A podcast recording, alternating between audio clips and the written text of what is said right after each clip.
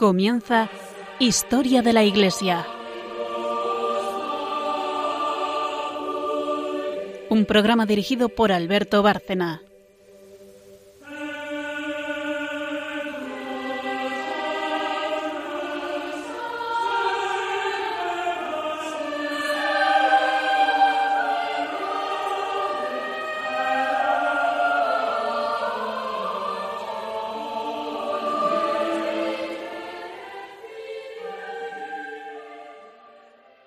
Buenas noches, oyentes de Radio María y un programa más de Historia de la Iglesia.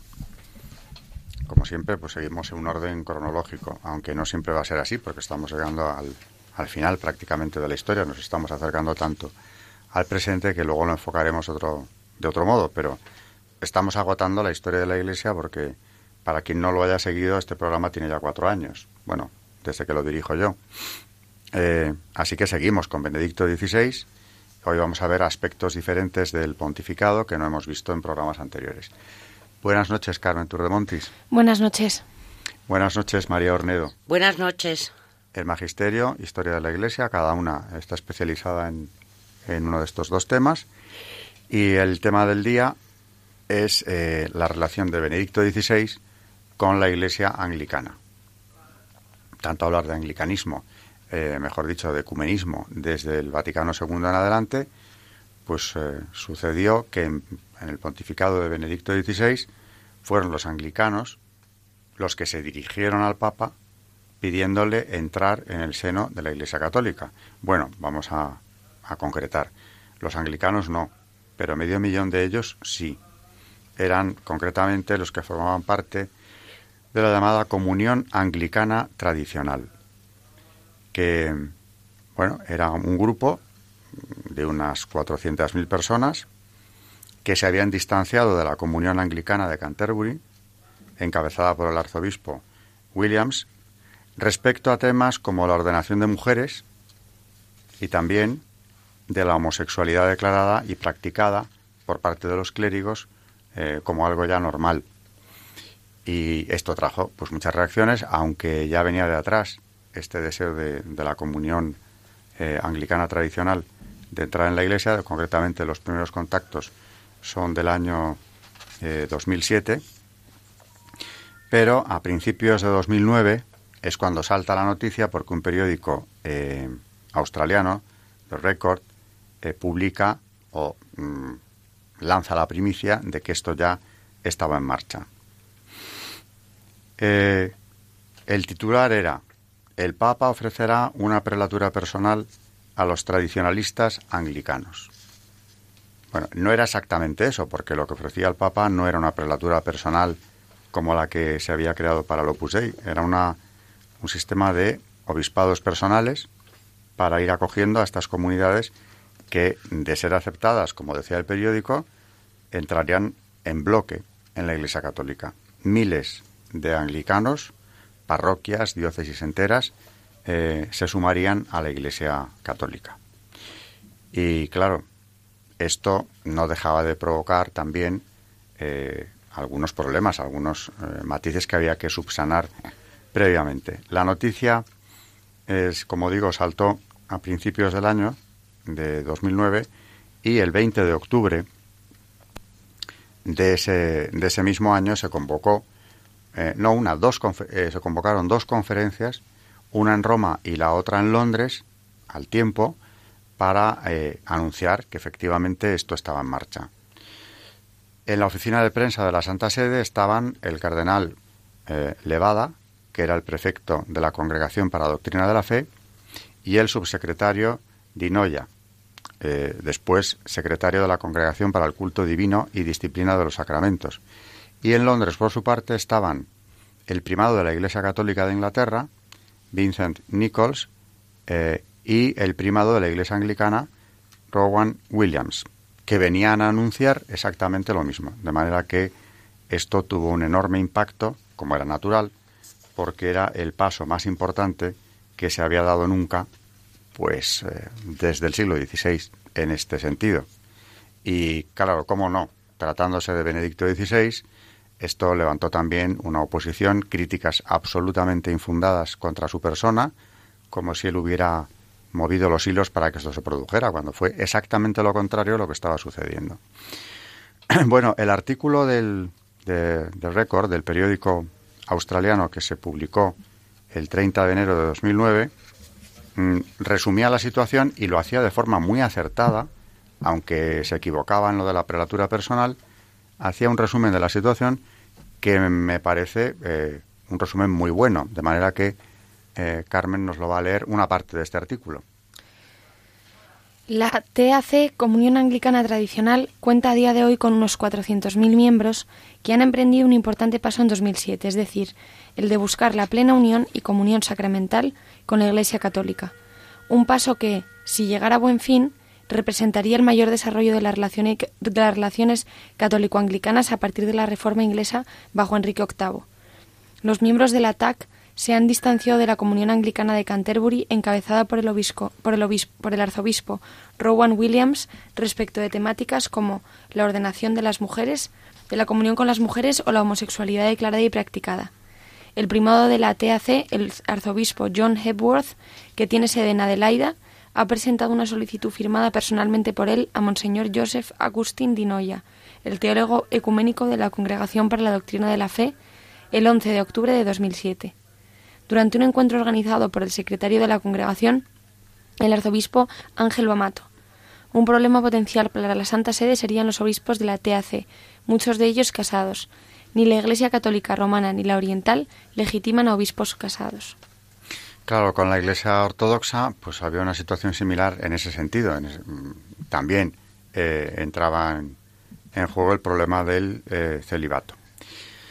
Pero antes de seguir adelante, como comentábamos al empezar el programa, Carmen y yo, eh, no estaría de más recordar qué era la Iglesia o qué es la Iglesia anglicana, sus orígenes y esa, ese cisma, porque esto empezó como un cisma, el cisma de Inglaterra, en tiempos de Enrique VIII, cuando se separa de Roma y se proclama jefe de dicha Iglesia, jefatura que los reyes ingleses han venido manteniendo eh, hasta la fecha y que empezó como un simple cisma, una ruptura, en la que el rey no reconocía el primado del Papa y acabó como una herejía, porque luego en, muchas cuestiones importantes, por supuesto, se distanciaron de, Roma, entraron elementos del calvinismo, que al principio no estaban, y finalmente ya en época de Isabel I era una herejía. No era solamente una cuestión de, de disciplina interna o de obediencia al primado.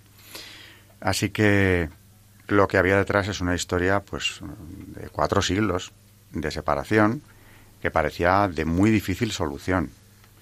Y como decía yo al principio, ¿no? de repente, eh, en plena línea con el ecumenismo que estaba tan en marcha desde el Vaticano II, ocurre esto, que es una noticia muy sorprendente, desde luego extraordinaria, de que una comunidad tan grande como de medio millón de anglicanos soliciten ellos entrar directamente, sin negociar nada, entrar en la Iglesia Católica.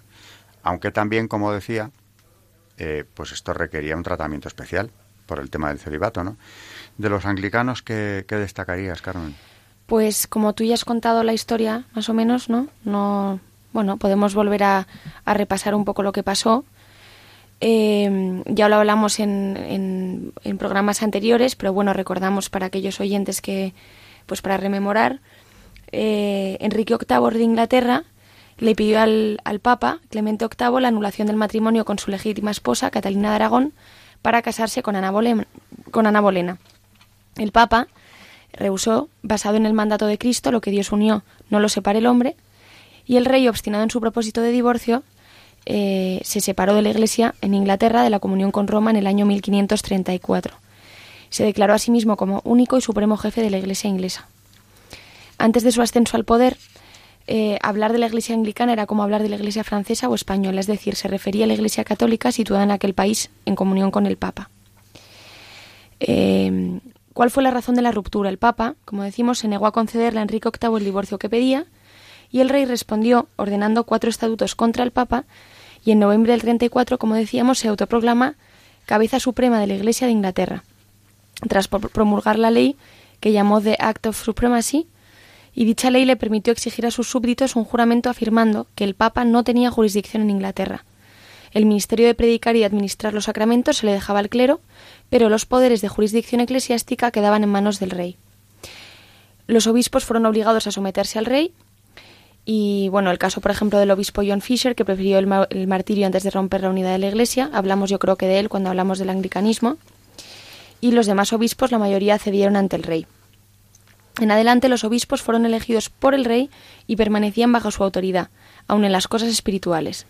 Los que permanecieron fieles a su fe católica fueron ferozmente perseguidos, pues el caso, por ejemplo, de, de numerosos mártires, eh, uno de los más famosos, el gran amigo de Fisher, Santo Tomás Moro. La reina María revocó el Act of Supremacy, pero luego fue restaurado de nuevo por la reina Isabel, eh, la hija. En 1640, cuando el arzobispo eh, Laud trató de introducir algunos cánones de reforma para lograr la independencia espiritual de la Iglesia, los, comunes, indignados, eh, pasaron una resolución unánime declarando que el clero no tenía poder para hacer ningún canon ni constituciones de cualquier tipo en materias de doctrina, disciplina u otra índole. Bueno, para hacerlo un poco corto, desde entonces, la cabeza de la Iglesia en Inglaterra ha sido el rey, o la reina en este caso, y luego para, para contarles a nuestros oyentes algunos eh, aspectos de la doctrina de los anglicanos. Sus miembros son cristianos y creen que la Iglesia de Inglaterra es una verdadera rama de la Iglesia Católica de Cristo. Se organizan jerárquicamente como la Iglesia Católica, con obispos, pero están separados del Papa. Algunas de sus diócesis mantienen gran cercanía con la Iglesia Católica. Eh, tenemos, por ejemplo, en alguna iglesia dedicada a María, donde se tiene gran devoción a la Eucaristía, pero eh, la mayoría se inclinan, como decía Alberto, hacia el protestantismo. Como decíamos, la Iglesia se considera libre de la autoridad de, del Papa, le llaman autoridad extranjera. En cambio, tienen como gobernador supremo de la Iglesia el rey o la reina en este caso. Pertenece el gobierno de todos los estados, sea civil o eclesiástico, en todas las causas. Por lo tanto, la Iglesia está sometida al poder del Estado reconocen las Sagradas Escrituras como palabra de Dios, según está contenida en la, en, la, versión autorizada, que es la de King James, rey Santiago, que se refiere a la revisión que hizo bajo, se hizo bajo el rey eh, James I. Mantienen que las Sagradas Escrituras son la única autoridad de la fe, en el sentido de que las Escrituras contienen todo lo necesario para la salvación y que nada que no esté contenido en ellas puede requerirse como artículo de fe. Reconocen el Book of Common Prayer, el libro de oración común como la regla práctica de su fe y culto. Utilizan los tres credos, el de los apóstoles, el de Nicea y el de San Atanasio. Creen solo en dos sacramentos, en el bautismo y la cena del Señor, como generalmente necesarios para la salvación. Pero el libro de oración contiene varias enseñanzas contradictorias sobre la Eucaristía.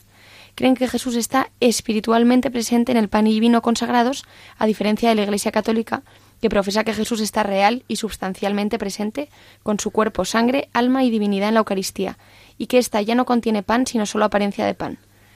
El matrimonio no es indisoluble, se admite el divorcio, la confesión es una mera declaración del perdón concedido por Dios, mientras que la Iglesia Católica enseña que el ministro perdona en nombre de Dios. A quienes perdonan los pecados quedan perdonados y a quienes no los perdonan queden sin perdonar. Juan 10, 23. Creen tener sacerdotes válidamente ordenados, pero la Iglesia Católica no reconoce la validez de la ordenación anglicana. Bueno, es el tema precisamente que vamos a hablar hoy mm, por esta reforma que hizo Benedicto XVI. Eh, y bueno, más o menos, pues estas son las, eh, las premisas de, de, esta rama ¿no? anglicana.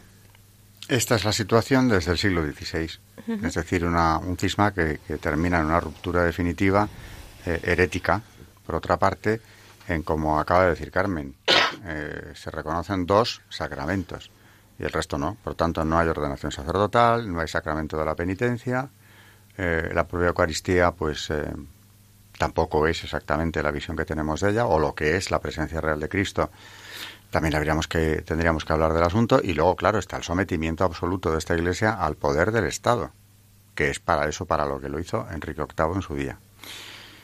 Pero está también el tema del celibato que cuando en 2009 se planteaba este ingreso masivo de anglicanos, incluyendo clérigos, en la Iglesia Católica, planteaba cuestiones mmm, arduas que había que resolver desde el inicio, a ser posible con la mayor claridad eh, que se pudiera alcanzar desde el principio.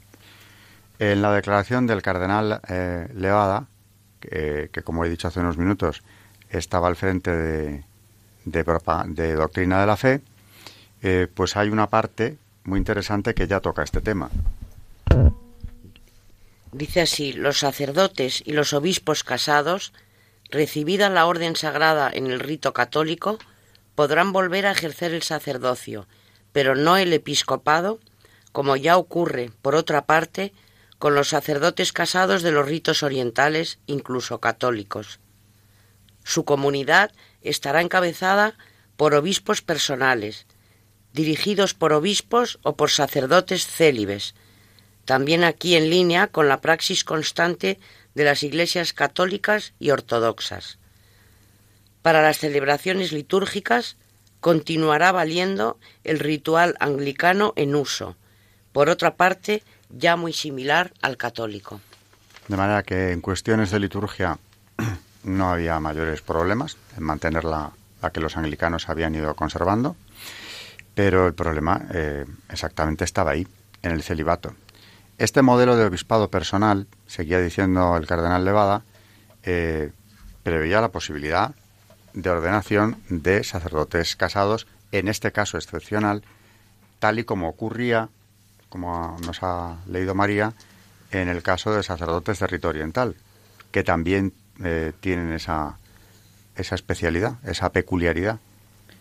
Sí, como decías, en cuanto a los curas casados, dice, este modelo, el obispado personal, prevé la posibilidad de la ordenación de clérigos casados antes anglicanos, como sacerdotes católicos. Razones históricas y ecuménicas no permiten la ordenación de hombres casados como obispos, sea en la Iglesia católica, sea en las ortodoxas. Por tanto, la Constitución determina que el obispo ordinario pueda ser un sacerdote o un obispo no casado. Los seminaristas del obispado son preparados junto a otros seminaristas católicos. Esto me recuerda comentábamos nosotros antes de empezar el programa, a lo que ocurrió eh, cuando el concilio de Elvira, en el siglo IV, cuando se estaba definiendo el celibato eclesiástico, consolidándose, y había una situación, digamos, mixta, porque había sacerdotes casados y otros que no, porque habían optado por el celibato. Pero todavía no era una norma general dentro de la Iglesia en un tiempo en el que aún se vivían las persecuciones por parte del Imperio Romano, concretamente estaba a punto de comenzar la última, la más dura de todas, la de Diocleciano, cuando aquí en España, en Granada concretamente, se reúne ese concilio de Elvira precisamente para hablar del celibato. Y pasó algo muy parecido a esto eh, que estaba contemplando Benedicto XVI. Se aceptaba la presencia en la iglesia de sacerdotes eh, casados, es más, podían seguir manteniendo su matrimonio siempre y cuando ya a partir de entonces vivieran en castidad. y por supuesto, a partir de ese momento aconsejaba a la Iglesia española ya establecerlo como una norma.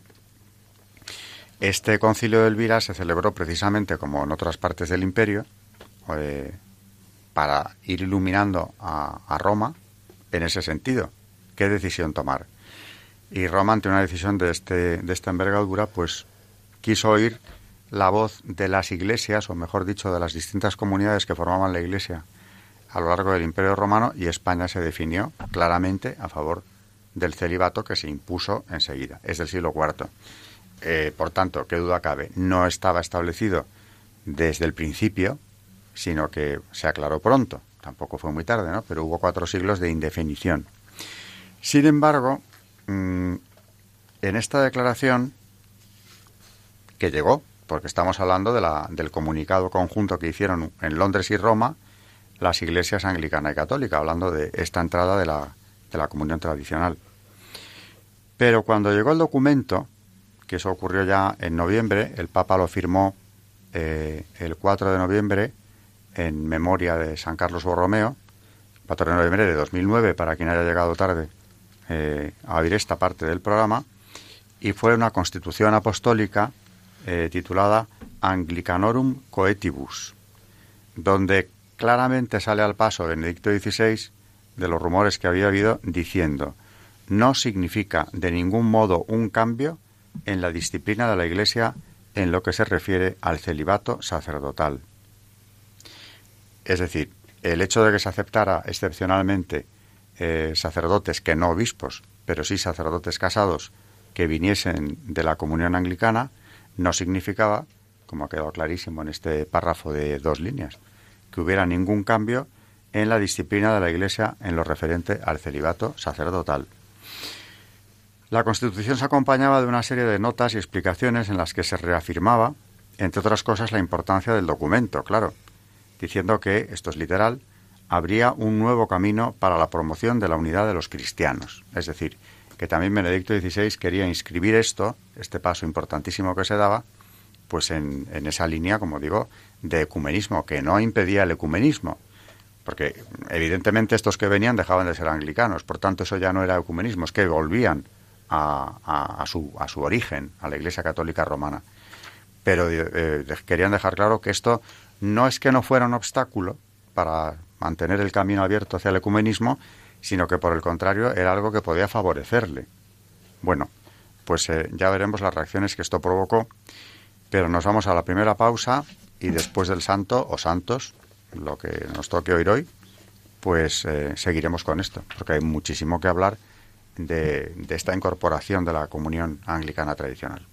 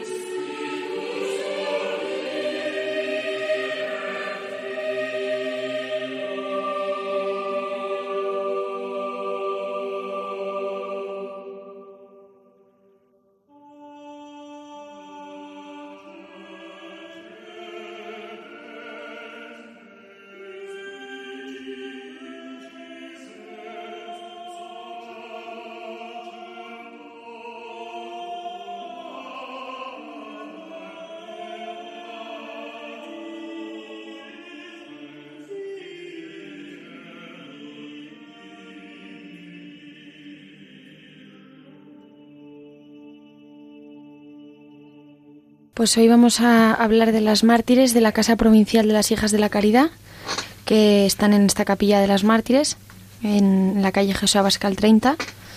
Las cinco mártires hijas de la caridad sepultadas aquí fueron beatificadas en Tarragona por el Papa Francisco el 13 de octubre de 2013, junto con otras 25 compañeras, de las cuales 10 también fueron martirizadas en Madrid y están en los cementerios de la Almudena y de Aravaca y en la cripta de la Catedral de Jaén. Sor Josefa y su compañera Sor Lorenza eran enfermeras en dos hospitales de Madrid, donde varias veces habían sido maltratadas por ser religiosas. Cuando estalló la guerra atendieron a los heridos, comenzando por los del cuartel de la montaña. Sin embargo, fueron echadas de los hospitales. Obligadas a buscar refugio y sabiéndose amenazadas y perseguidas, cambiaron de pensión varias veces para despistar a los perseguidores. Fueron sacadas de su último refugio en la calle Lope de Vega el 17 de noviembre del 36. Las engañaron diciéndoles que las necesitaban para un servicio en el hospital.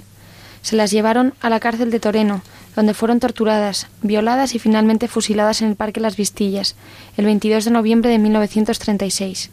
Los que las buscaron para matarlas ya habían pretendido abusar de ellas durante su servicio en los hospitales. La beata Josefa Girones Arteta murió a los 29 años y se formó en el Hospital de Pamplona como enfermera. Fue destinada al Hospital Clínico de San Carlos de Madrid, donde trabajaba como enfermera matrona, cuando tuvo que huir y fue apresada, violentada y fusilada. Muestra de su fe es la carta que escribía a su madre durante la persecución meses antes de ser martirizada. Madre, de mí no tengas ninguna pena, pues aunque todo está tan malo, no me pasa nada. Dios y los superiores velan por mí, como lo podía hacer usted, si me tuviera a su lado. Yo estoy muy contenta en las manos de Dios. La otra fue la beata Lorenza Díaz Bolaños, a los 40 años.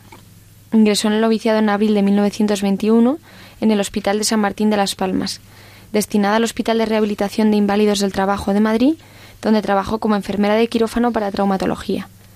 Emitió aquí sus votos el 1 de mayo de 1926 y los renovó hasta el año 1936, que fue apresada y martirizada.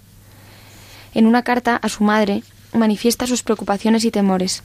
¿Y cuánto durará esta situación e intranquilidad en que vivimos?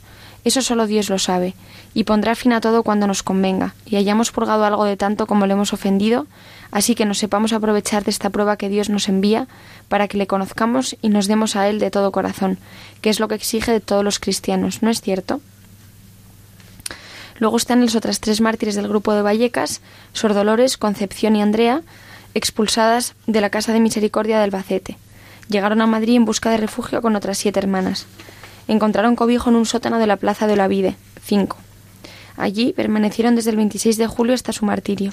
En septiembre se les acabaron el dinero y los víveres. El día 3 salieron hacia Vallecas en busca de ayuda a la casa de un tío de Sor Concepción. No fueron acogidas por la familia. Identificadas como religiosas, fueron apedreadas, apresadas y posteriormente llevadas al Ateneo Libertario. Allí les propusieron renegar de su fe, a lo que ellas se negaron. Entonces las afrentaron, violaron y terminaron fusilándolas. A la Beata Concepción junto a la vía del tren en el pozo del tío Raimundo y las otras dos en el término de los Toriles. Las tres murieron confesando su fe y perdonando a los perseguidores. Era el 3 de septiembre de 1936.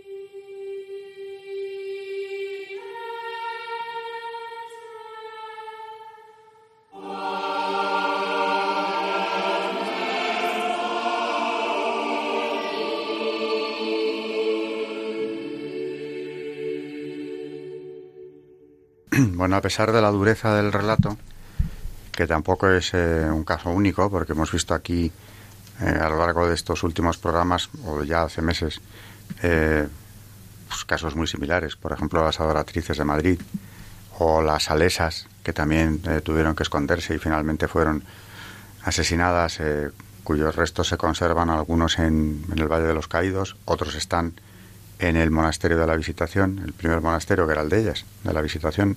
En fin, no es un caso único, pero desde luego este es especialmente impresionante porque el pensar que estas mujeres que habían cuidado a estos mismos que luego las, mm, las mataron ¿no? en los hospitales y ya entonces habían intentado violarlas antes de sufrir el martirio, ese es un caso impresionante, mm. el, de, el, de estas, este, el de estas religiosas que nos has traído hoy. Y desde luego como siempre, en el tema de los mártires, son un referente extraordinario. Eh, seguimos con Benedicto XVI y con el tema de la entrada de los de la comunión anglicana tradicional en el seno de la Iglesia eh, católica.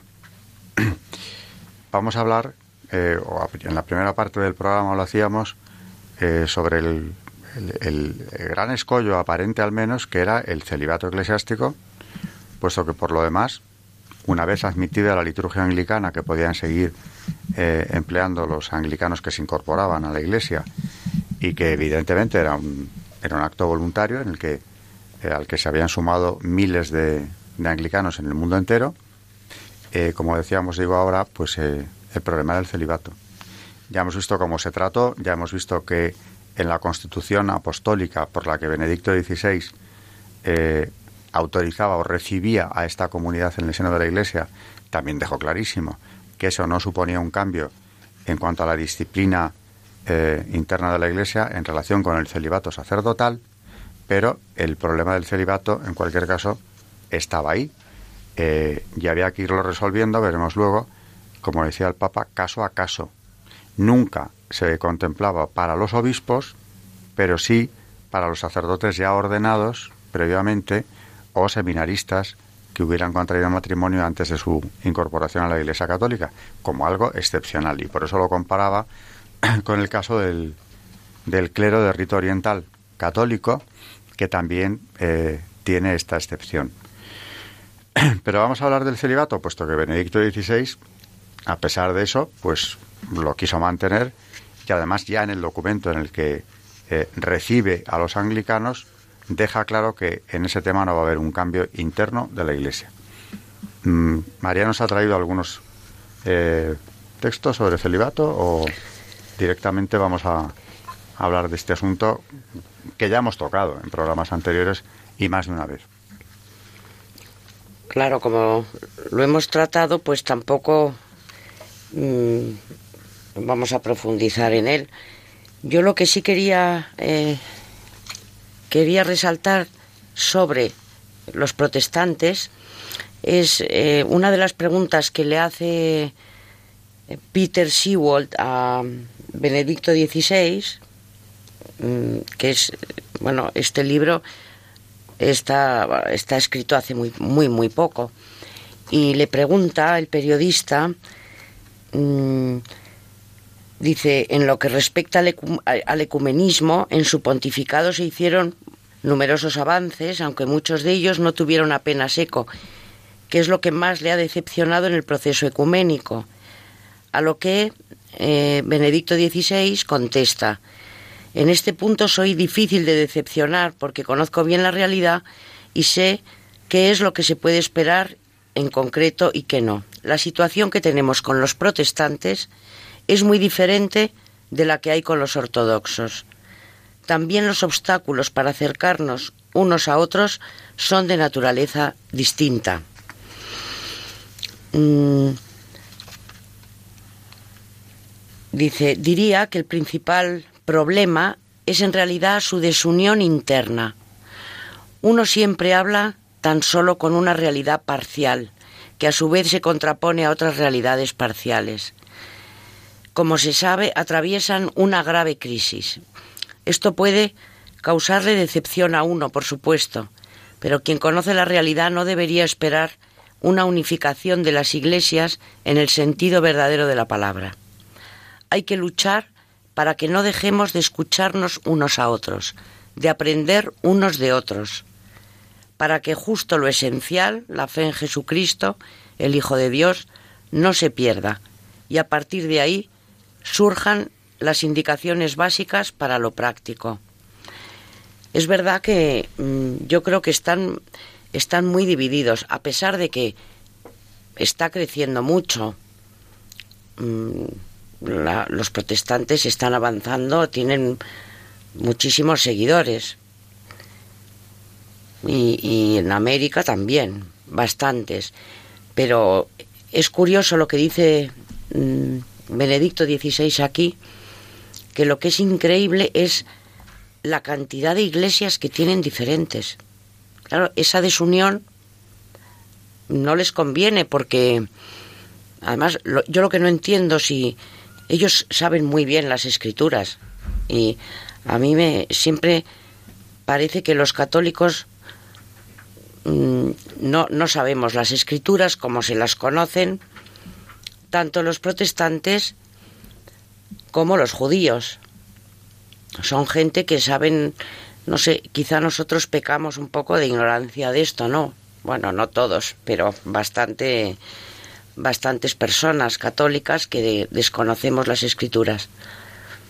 Y a mí me extraña que se conocen el, Evangelio perfectamente. Yo a veces he oído pastores anglicanos mm, y en sus, en sus pláticas, en sus discursos, mm, si ellos saben mm, el Evangelio como se lo, como se lo conocen de bien, se habla siempre de una unidad de iglesia. A mí me extraña ver que ellos esto no lo toman en cuenta, puesto que están muy, muy divididos. Bueno, es que el protestantismo nació bajo el signo de la división. Primero, Lutero rompe con la Iglesia de Roma, que eso se presenta y, ha pasado a la historia como la reforma. No es ninguna reforma, es una ruptura en toda regla de consecuencias traumáticas a largo plazo y se vio desde, desde el primer momento.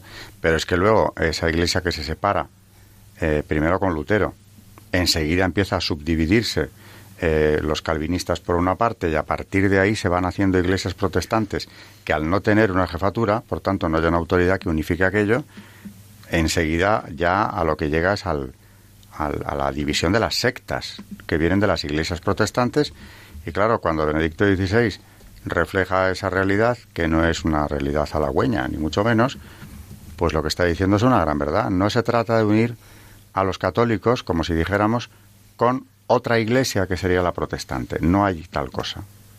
La misma iglesia anglicana que estamos hablando aquí, eh, ¿qué ocurre? Pues ya se ve que tampoco hay una unidad interna, porque lógicamente la falta de autoridad, la falta de autoridad que organice esa iglesia por dentro, teniendo en cuenta que es que la autoridad suprema es el rey, mm, lo cual ya eh, añade un plus de arbitrariedad grande, ¿no? Esto ya se superó en tiempos del cesaropapismo en la Alta Edad Media. Y además la Iglesia Católica nunca entró en eso, ya mm, hasta el punto de decir el príncipe o el gobernante es el jefe de la Iglesia. No, mire, eso no, no es lo que Cristo fundó, ni mucho menos. Pero es que en el caso de, los anglicanos, como hemos dicho en la primera parte del programa, ¿qué ocurrió? que esa llamada comunión tradicional anglicana lo que ya no estaba dispuesta era pasar por el aro de las reformas realmente antinatura que se estaban viviendo en, en, su propia iglesia. Por eso se va medio millón de golpe, ¿no? Pero es que si nos vamos de la iglesia anglicana al resto del mundo protestante, estamos hablando de docenas de iglesias y de, y de sectas que han nacido de ahí, que vaya usted a unificar eso. Primero tendrían que unificarse ellos o hacer la unidad una por una, porque no hay una autoridad que organice todo eso, ni muchísimo menos. Lo que yo no sé es qué responden ellos, ¿no? Porque en el Evangelio lo tienes claramente. Tú eres Pedro, sobre esta piedra edificaré mi iglesia. Es singular. No son iglesias, es una. Entonces, no sé, esto que dice Benedicto XVI, claro, es muy, muy realista, ¿no? Ellos tienen un problema muy, muy gordo de, desunión de sus propias iglesias o subiglesias que, que tienen en su religión. Con grandes divergencias, además, entre ellos. Pero bueno, hablando de la de Inglaterra, que es eh, el tema que nos ocupa, indudablemente eh, era un paso importante. Y como dijo el propio Papa, también incluso en el camino del ecumenismo, porque no vamos a soñar con una unidad ideal que se produjese de repente, porque como acabo de repetir y tú has dicho también ahora, y lo dice el Papa, o lo decía el Benedicto XVI, ¿no? Estamos hablando de una realidad muy diversa, muy fragmentada, eh, muy rota entre, entre ellos. ¿Cómo unificar eso? Primero eso, como digo, habría que hacer una unidad o tendrían que lograr una unidad interna para venir a Roma. No van a venir juntos, eso es imposible. Vamos, no se me, no se me ocurre cómo se daría eso. Ojalá fuese así, ¿no? Pero hay que oír a Benedicto XVI. ¿Y qué es lo que acaba de decir en eso que nos has leído? Seamos realistas. No, esto es lo que hay. Ahora bien, eh, este paso, este recibir a los anglicanos, lo he dicho en la primera parte del programa, es interesante destacar que fue una iniciativa de esos anglicanos que se iban de su iglesia. ¿Por qué? Porque querían o reconocían en Roma el origen de lo que ellos seguían profesando. La iglesia a la que querían volver porque la suya la consideraban ya tan desvirtuada que no querían depender de la de la de la comunidad de Canterbury. Carmen, ¿tú qué, qué nos dirías sobre esto? El problema del ecumenismo, el problema del anglicanismo, la vuelta de los anglicanos a, a Roma. Mm, bueno, pues como yo creo que hablaremos luego, eh, eh, fue una también, se utilizó mucho en contra de Benedicto XVI, que luego lo contarás tú, pero, pero bueno, mm, pues por ejemplo, se aprovecharon de esta situación para decir que, que Benedicto eh, lo que estaba intentando era captar a, pues eso a más a más gente para la Iglesia Católica algo como dices tú pues absurdo puesto que eran ellos mismos los que pedían em, pedían entrar en la Iglesia Católica. Y, y bueno pues más o menos. Bueno eh, habíamos empezado, si no lo hemos dicho en el programa ya, que como todo lo que hiciese Benedicto XVI se va a volver en contra suya. Mm. Incluso si la iniciativa no venía de él, se acabó presentando por parte de sus enemigos como una especie de campaña agresiva o manipuladora por parte del Papa para captar. Y no estaba captando nada, estaba aceptando una petición que se le había dirigido y que llevaba ya dos años eh, sobre la mesa se había llevado con muchísimo sigilo, precisamente porque el tema era delicado y el comunicado que se hizo pues tenía que ser prudentísimo. Pero desde 2007 ya estaba la comunidad anglicana eh, tradicional eh, intentando ser recibida, llamando a las puertas de Roma, parroquias y diócesis enteras. Y al final, como por otra parte era lógico, ¿no? ¿Por qué negarles la vuelta a Roma o la, o la comunión con la Iglesia romana a esta comunidad? No había ningún argumento para decirles que no. En todo caso, estos escollos del celibato, que, bueno, como decía antes, eh, se verían caso a caso y se establecía de todas formas que eso no influiría para nada en la disciplina interna de la Iglesia en relación con los sacerdotes católicos, con el celibato sacerdotal de los católicos. Es que mucho peor hubiera sido eh, que estos anglicanos eh, deseosos de entrar en la Iglesia católica hubieran sido rechazados ¿no? De, cuajo por el Papa, realmente. O sea, mm, aquí vemos un gesto importantísimo para, para precisamente mm, pues para que estas personas puedan estar en la, en, la iglesia, los pobrecillos encima que, que, iban a hacer, que iba a hacer el Papa Benedicto. Y, y realmente yo creo que al final, como, como has contado tú, se llegó a una solución bastante lógica que es la de simplemente pues ver caso por caso cómo eran eh, y sobre todo en el tema del celibato y luego por supuesto seguir siempre la estructura de la Iglesia Católica desde los seminaristas hasta los propios mm, sacerdotes y obispos. Pues eh, como ejemplo de hasta qué punto puede llegar la manipulación por aquella época, justo cuando se producía la incorporación de los anglicanos, eh, el teólogo católico Hans Küng eh, que bueno, se ha, se ha manifestado siempre en contra del primado del Papa, es heterodoxo absolutamente, y si tengo tiempo ya hablaremos de, de él un poco. Bueno, pues este señor publica un artículo que en Italia se publicó en La República, cuyo título ya es muy significativo. El título es el siguiente, Ese Papa que pesca en aguas de la derecha. Ese Papa, o sea, con un desprecio absoluto que pesca en aguas de la derecha, como si se hubiera lanzado él eh, a una ofensiva sobre los anglicanos, ¿no? Según él, según Kyung, el único objetivo de Ratzinger era engordar las filas católicas, abriendo las puertas de la Iglesia de Roma a los grupos más reaccionarios y conservadores, como demostraría la anulación de la excomunión a los obispos efebrianos y ahora la autorización de los, a los anglicanos tradicionalistas. Es decir, le parece mal que lo reciba. Es un gesto de pescar en esas aguas, de engordar las filas católicas y además con lo más tradicional, que solo utiliza aquí la palabra Kyung como descalificación. Decisión esta última que Kyung definía como una tragedia. O sea, la, la incorporación de los anglicanos para él era una tragedia para el ecumenismo. Después de las ofensas, utiliza esta palabra, de Benedicto XVI a los judíos y a los musulmanes, a los protestantes y a los católicos reformistas. Así que resulta que nos quiere presentar este, este teólogo heterodoxo, que por cierto tenía prohibida la enseñanza de la teología católica, al Papa como un ser agresivo, eh, desafiante y que rompía eh, la posibilidad de un ecumenismo. Es decir, es el mundo al revés.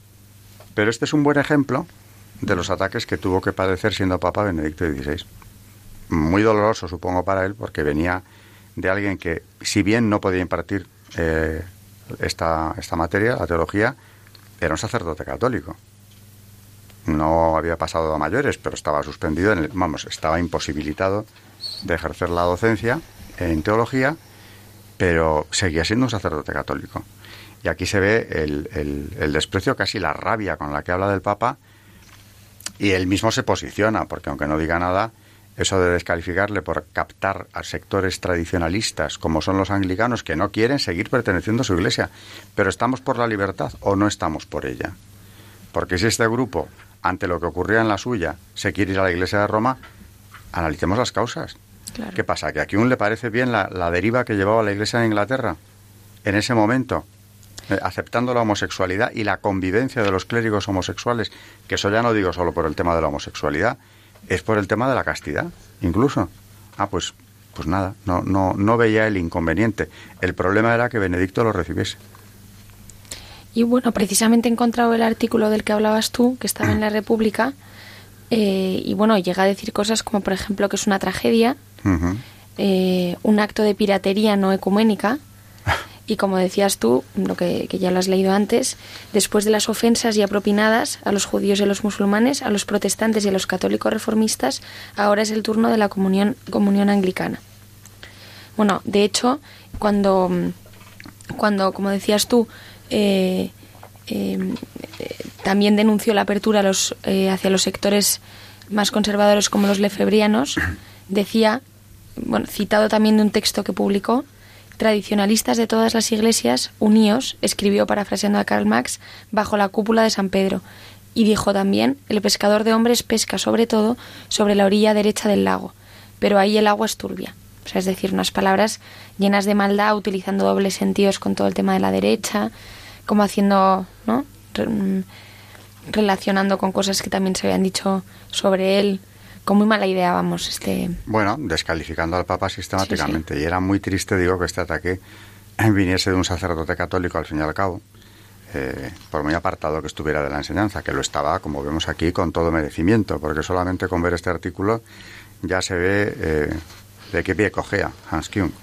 Que llegó a decir de Benedicto XVI que era una persona malvada y ávida de poder que había montado un sistema de vigilancia comparable a la Stasi, Servicio Secreto de Seguridad del Estado, de la extinta República Democrática de Alemania, y que incluso tras su renuncia quería seguir gobernando como papa en la sombra.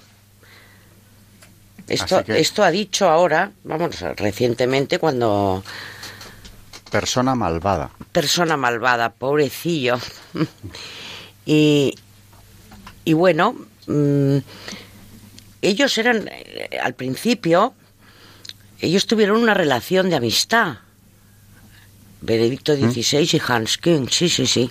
Lo que pasa es que luego se fueron como separando y, y bueno, y ha sido una cantidad de ataques los que ha, mm, los que ha tenido en contra de Benedicto XVI impresionantes. Pero es verdad que en algunas cuestiones y volviendo otra vez a, a estas últimas conversaciones de Peter Seawold, que habla aquí de, Hans Küng, eh, algunas veces decía, decía Benedicto XVI, estoy de acuerdo con el compañero King, le llamaba. Comparto mm, esencialmente la opinión del compañero Ratzinger, decía King. O sea, ellos empezaron una amistad, pero claramente luego King se fue por otros derroteros, mm, pues, pues muy lejos de, de Benedicto XVI, ¿no? Este que se atreve a llamar malvado a Benedicto XVI es un personaje que ha sido capaz de elaborar una religión nueva, no digo ya una herejía del cristianismo, ¿no? O una visión heterodoxa del mismo, sino una verdadera religión totalmente nueva que es eh, la que cuaja en un documento que nació apoyado por la UNESCO, que se llama Ética Planetaria.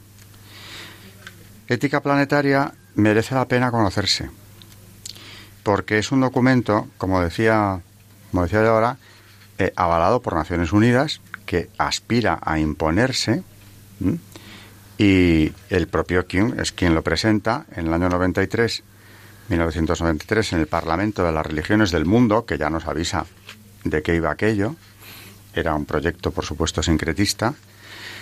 Y el, el nombre ya se ve también lo que es, ¿no? Ética planetaria.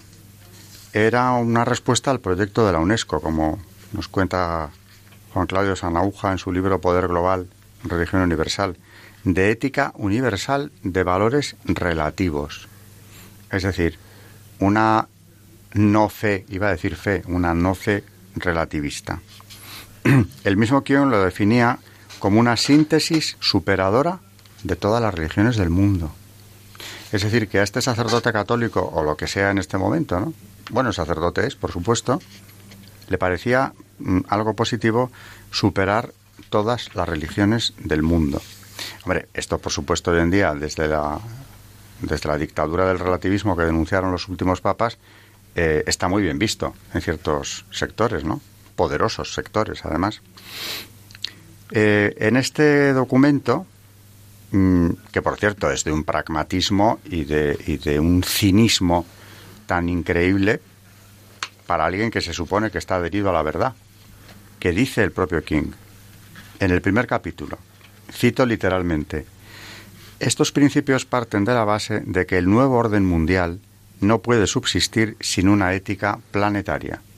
Es decir, unos nuevos principios éticos nuevos al principio del proyecto, al servicio del proyecto político de dominio. El nuevo orden mundial es eso. La religión al servicio del poder. Los elogios del presidente del directorio del Fondo Monetario Internacional hacia King lo confirmaban. Nos dice Sanauja, haciendo una valoración eh, de este documento, que las actitudes morales fundamentales quedan reducidas a palabras sin un contenido claro. Paz, justicia, equidad, dignidad, compasión, tolerancia, solidaridad, diálogo, respeto a la pluralidad, cuando no ambiguas en sí mismas, como el término creyentes que abarca a todos los seres humanos que creen en algo o en alguien, en el lenguaje de la ética global sería sinónimo de una especie de sincretismo universal. Un sincretismo universal donde, jugando con con las palabras, secuestrando realmente el lenguaje utilizado, pues eh, no es el único caso, pero King lo utiliza para presentar este proyecto como, como lo que él dice que es, una nueva ética al servicio del nuevo orden mundial, que para venir de un sacerdote mm, es una afirmación o es un proyecto avalado por él, diseñado por él, realmente, ¿no? Cumpliendo un encargo, ¿eh? Por supuesto, no, no lo hacía solo, ¿no? Pero es algo verdaderamente sorprendente. Mm. ¿Cómo se atreve a descalificar al Papa de esa manera? Realmente se descalificaba él solo con estas afirmaciones contra Benedicto XVI. Y además es que en 1979 eh, le achacan a Benedicto XVI que contribuyera, porque le fue retirada la licencia eclesiástica para enseñar teología católica. Claro, es que él se salió totalmente. Por lo visto todo empezó en 1970, cuando publicó un polémico escrito en relación a Humane Vitae. Y es aquí cuando él se da cuenta de que su compañero ya no estaba dentro, bueno, es que lo dijo claramente dijo está no está Hans King ya no está dentro de la catolicidad entonces yo creo que es un tema tan interesante este mm. eh, que además refleja un problema interno de la Iglesia que no eh, que no es un caso aislado el de Hans King hombre es muy llamativo quizá de los más o el más pero yo creo que merece que en el próximo programa sigamos tratándolo eh, en profundidad porque detrás de eso hay muchísimo más y también eso explica un poco esa campaña de descalificación sistemática que tuvo que sufrir como Papa Benedicto XVI. Pero ya hoy nos vamos. Sí, que yo creo que a, partir del Concilio Vaticano II ya ciertos teólogos tomaron unas directrices totalmente fuera de que estaban fuera de la Iglesia y que es cuando empezó, bueno, pues que la gente que que estaba dentro del concilio como debía estarse, empezaron ahí las disputas, ¿no? Y el malvado era Benedicto XVI. Bueno, en fin, eh, seguiremos con este pontificado interesantísimo porque aparte de que su figura, la del Papa, lo es, eh, todo lo que le rodea, lo que pasó en esos años, eh, era como demostrar, o salía a la superficie algo mm, terrible que estaba ocurriendo, no digo ya en el seno de la Iglesia, sino en Occidente, ¿no? Contra la ortodoxia católica, contra el jefe de la Iglesia, de manera muy concreta, y, bueno, contra todo un sistema de creencias que es el cristianismo, puesto ya eh, en la picota a partir de entonces. Por ciertos sectores, claro, ni han podido ni van a poder demoler la iglesia, tenemos la promesa de Cristo, pero los ataques estaban siendo más fuertes de lo que habían sido en mucho tiempo. Tampoco era algo nuevo, que aquí en Historia de la Iglesia hemos visto ataques contra la Iglesia fuertísimos pues a lo largo de toda la edad contemporánea. Pero bueno, digo que seguiremos tratando eh, este tema porque, porque compensa desarrollarlo, merece la pena, ya en el próximo programa. Pero hoy nos despedimos. Así que buenas noches, María Ornedo. Buenas noches, gracias. Buenas noches, Carmen Turdemontis. Buenas noches y gracias. Y buenas noches, oyentes de Radio María.